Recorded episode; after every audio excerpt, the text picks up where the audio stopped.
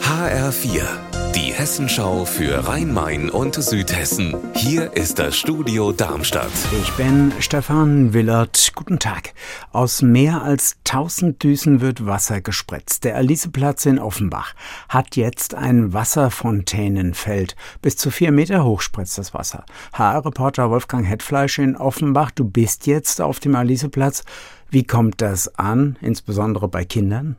Es waren vorher auch viele Kinder da, die waren aber enttäuscht, weil es sollte heute Vormittag losgehen und ging aber nicht pünktlich los, weil was defekt war. Jetzt funktioniert alles und alle genießen das in erster Linie auch, weil das hat einen eindeutig kühlenden Effekt. Wir sind ja hier mitten in der Innenstadt von Offenbach und wenn man nah dran steht, so wie ich jetzt, dann merkt man, das kühlt. Mit dem Gasbrenner gegen Unkraut in den Ritzen der Platten vor dem Haus. Das kann schiefgehen, wenn auch andere Pflanzen dabei Feuer fangen. Und das ist am Nachmittag gestern passiert in der Robert-Bunzen-Straße in Gernsheim am Rhein. Ein 35-Jähriger hatte nicht nur das Unkraut weggeflemmt, sondern auch eine ganze Hecke, aus Versehen natürlich, Teile eines Baugerüsts nebenan und das Fahrzeug der Baufirma und die Fenster des angrenzenden Gebäudes sind auch beschädigt. Die Ausländerbehörde in Darmstadt steht in der Kritik lange Wartezeiten, schlechte Organisation, überlastete Mitarbeiter. Jetzt stehen auch noch die Räume der Behörde in Darmstadt unter Wasser.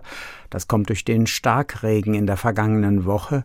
Der hat auch städtische Büros im Luisen Center in der Stadtmitte von Darmstadt geflutet. Es tropft von den Decken, das Wasser läuft die Wände runter, der Teppichboden hat sich vollgesaugt. HR-Reporterin Silke Sutter in Darmstadt.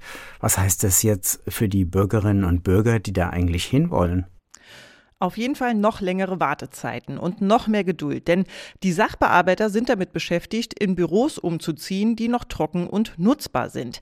Die Stadt berichtet, teilweise seien nasse Deckenplatten runtergekracht. Der Ärger ist riesig, dem Vermieter wird mit Mietminderung gedroht.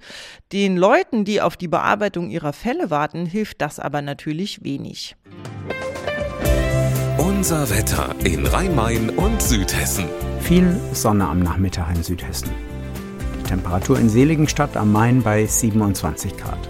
Ihr Wetter und alles, was bei Ihnen passiert, zuverlässig in der Hessenschau für Ihre Region und auf hessenschau.de.